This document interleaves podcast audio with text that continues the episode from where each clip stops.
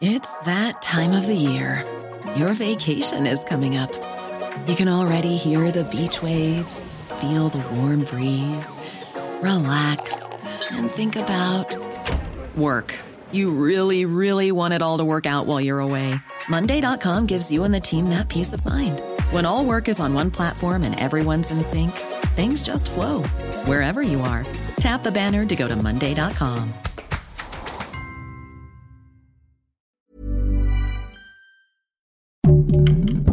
Heraldo Podcast, un lugar para tus oídos. ¿Qué acordaron México y Estados Unidos este jueves en Washington? Te contamos el chismecito. Esto es Primera Plana de El Heraldo de México. Este jueves, la titular de la Secretaría de Seguridad y Protección Ciudadana, Rosa Isela Rodríguez, y el canciller Marcelo Ebrard encabezaron la delegación mexicana que se reunió con funcionarios de Estados Unidos en Washington para desarrollar una estrategia conjunta contra el tráfico de fentanilo y armas ilegales. Luego de algunas horas de encerrona en la Casa Blanca, la reunión bilateral rindió frutos, pues según las autoridades de ambos países, acordaron algunos objetivos a largo plazo. Por la parte mexicana, los funcionarios aseguraron que se pondrán las pilas para frenar la llegada de drogas sintéticas al país y su eventual tráfico a territorio gringo, reforzando la seguridad aérea, marítima y las fronteras terrestres, donde enviarán a más elementos de la Guardia Nacional, Sedena y hasta COFEPRIS, quienes harán más supervisiones para evitar delitos mientras que los gabachos se comprometieron a echarle un buen ojo a su lado de la frontera para que no pasen armas ilegales al territorio mexicano y evitar a toda costa el tráfico de fentanilo, pues quieren ponerle punto final a la crisis de salud pública que ha provocado esta droga en su país. Los funcionarios estadounidenses y mexicanos aseguraron que están en toda la disposición de cooperar muy de la mano y esperan obtener buenos resultados durante los próximos meses, en beneficio de la seguridad de los habitantes de ambos países. ¿Crees que funcionen estas estrategias?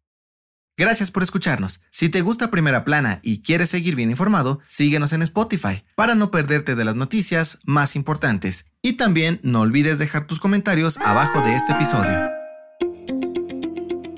Todos a bordo. En plenas vacaciones para los pequeños, se inauguró una nueva atracción en la alcaldía Iztapalapa. Se trata del barco Utopía, un espacio enorme con una gran variedad de actividades para chicos y grandes. Este nuevo complejo cultural cuenta con el acuario virtual más grande de América Latina, donde los asistentes pueden conocer e interactuar con más de 60 especies marinas, además de aprender de los océanos y el cambio climático.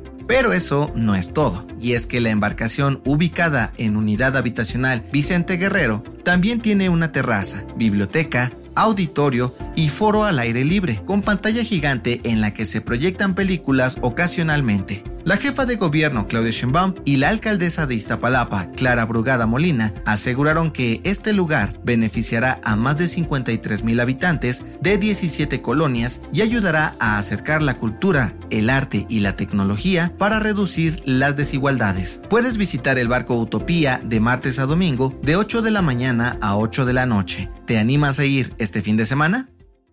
En otras noticias, este jueves el gobernador Samuel García declaró el fin de la emergencia sanitaria por la pandemia de COVID-19 en Nuevo León. El mandatario aseguró que se basó en la decisión del gobierno de Estados Unidos en hacer lo mismo el pasado lunes 10 de abril. En noticias internacionales, el presidente de Estados Unidos, Joe Biden, anunció un plan para que los Dreamers, jóvenes indocumentados que llegaron al país vecino cuando eran menores, puedan acceder al programa Medicare y otros servicios de cobertura médica a precios más bajos. Y en los espectáculos, Poder Latino, la biblioteca del Congreso de Estados Unidos incluyó el éxito Gasolina de Daddy Yankee en el Registro Nacional de Canciones por su importancia cultural a nivel mundial. Es el primer tema de reggaetón en conseguir esta distinción. El dato que cambiará tu día.